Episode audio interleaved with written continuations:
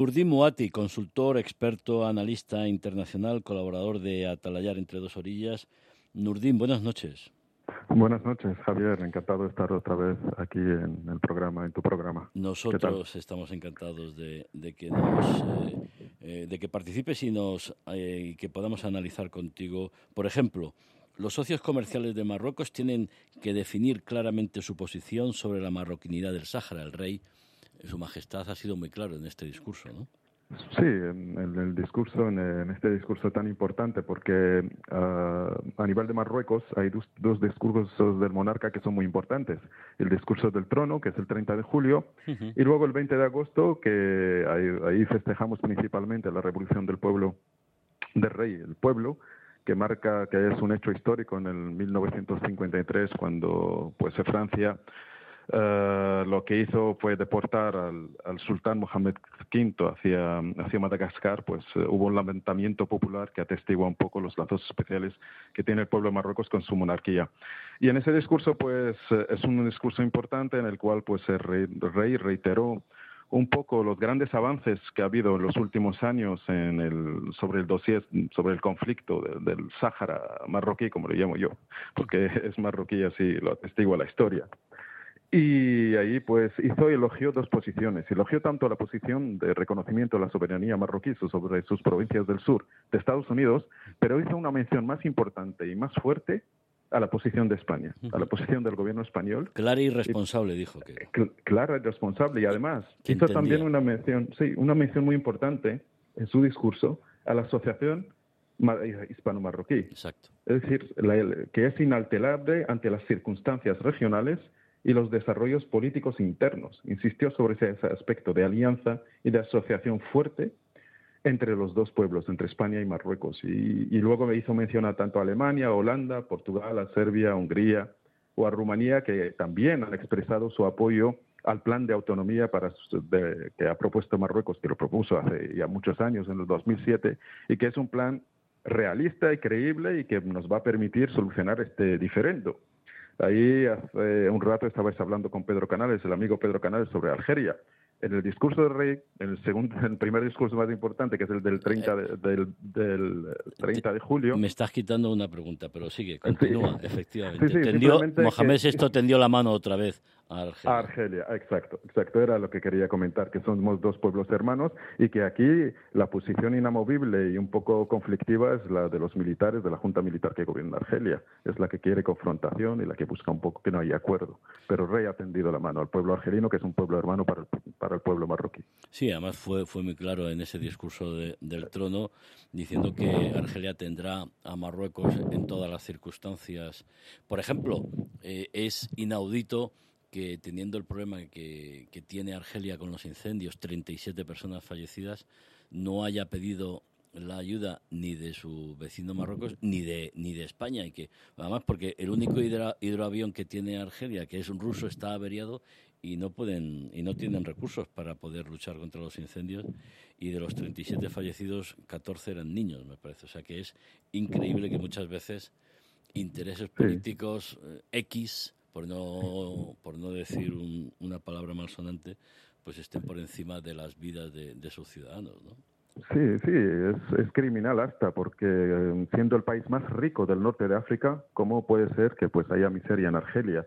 Pero en fin, se entiende un poco porque es una república fallida dominada por una junta militar, que son militares eh, con una edad muy avanzada, y además es la sucursal de Putin, de Rusia, en el norte de África. Ayer hablabais un poco de la visita de Macron. Macron no viene por el gas, Macron viene simplemente porque quiere pasar a la historia como el artífice de la reconciliación entre Francia y Argelia, ahora que se cumplen 60 años de la salida de Francia de Argelia y de la guerra tan traumática de Argelia. Eh, es decir, eh, principalmente ayer, por ejemplo, yo os invito a ver la conferencia de prensa, la rueda de prensa que tuvo Macron con, eh, con su homólogo argelino, con Tupun. Tupun quiso meter la, fuerza que habían discutido sobre el Sáhara Occidental y Macron lo corrigió, le dijo, no, no, hay dos asuntos importantes que hemos discutido sobre ellos, que es Mali y el Sahel.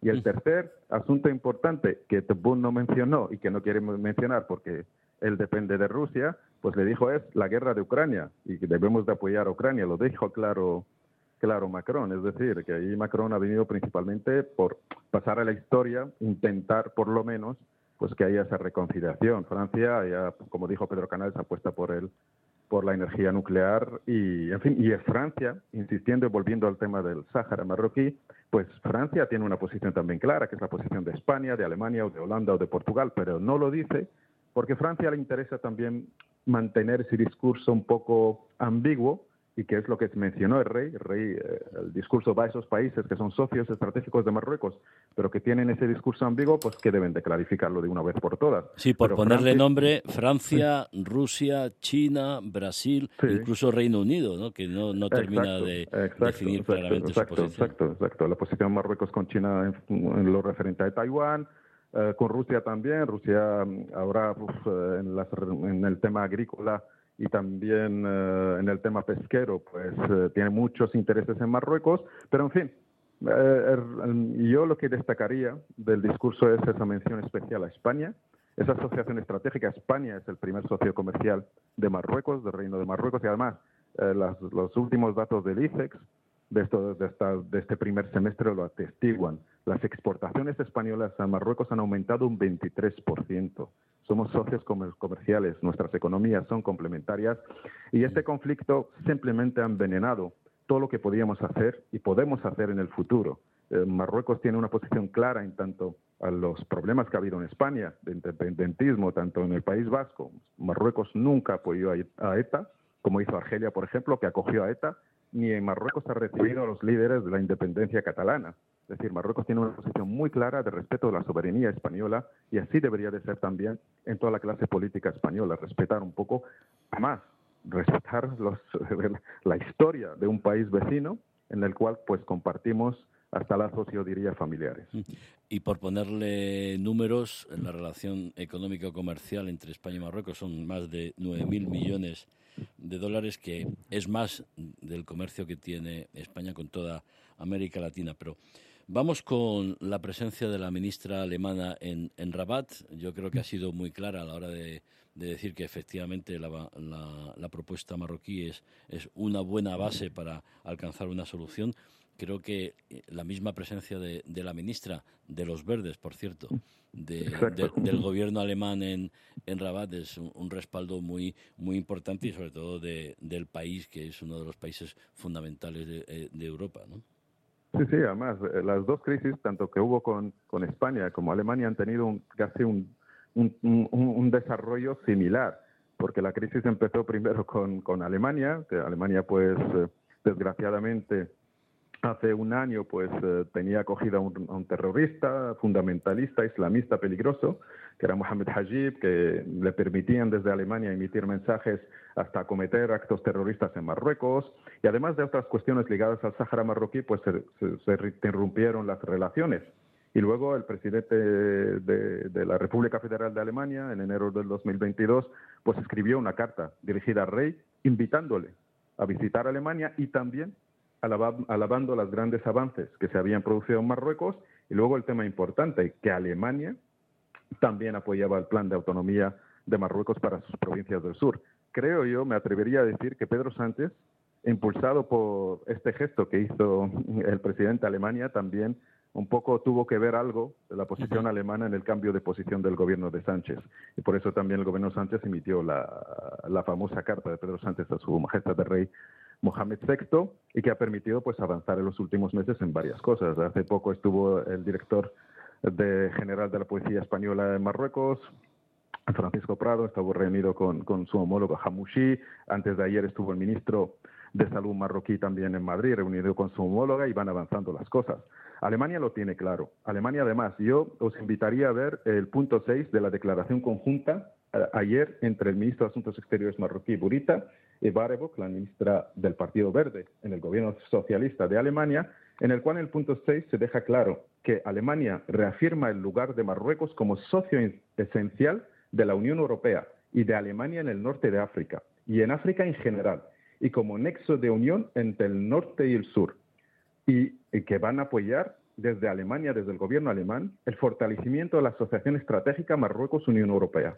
Y es el, decir, y el tema también de la inmigración, que no de se la nos inmigración, olvide, pero yo importante. insisto, destacó insisto sobre que, sí, que el socio estratégico de Alemania en el norte de África no es Argelia, porque Alemania tiene una crisis de gas.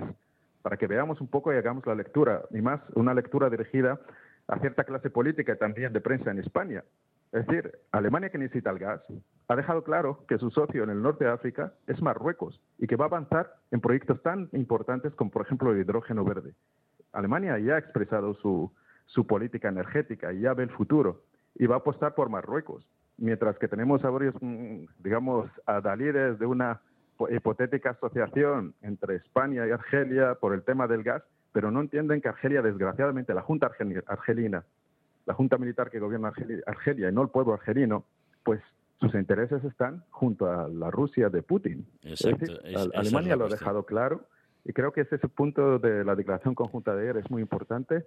Marca una nueva etapa en las relaciones estratégicas entre Alemania y el Reino de Marruecos y creo que será también beneficioso para la Unión Europea porque hay proyectos muy interesantes, eh, lo que había, lo que acabo de mencionar en relación principalmente con el- la producción del hidrógeno verde. Marruecos tiene un potencial a nivel de fotovoltaica y también eólica muy importante y creo que ahí por ahí van a ir los tiros en el futuro, apostando eso- por las energías no- renovables. Por eso decimos que qué bueno sería que Argelia y Marruecos recuperaran las relaciones porque juntos podrían ser muchísimo mejor y muchísimo más fuertes y sus ciudadanos se verían muy, muy, muy beneficiados, sus ciudadanos en general.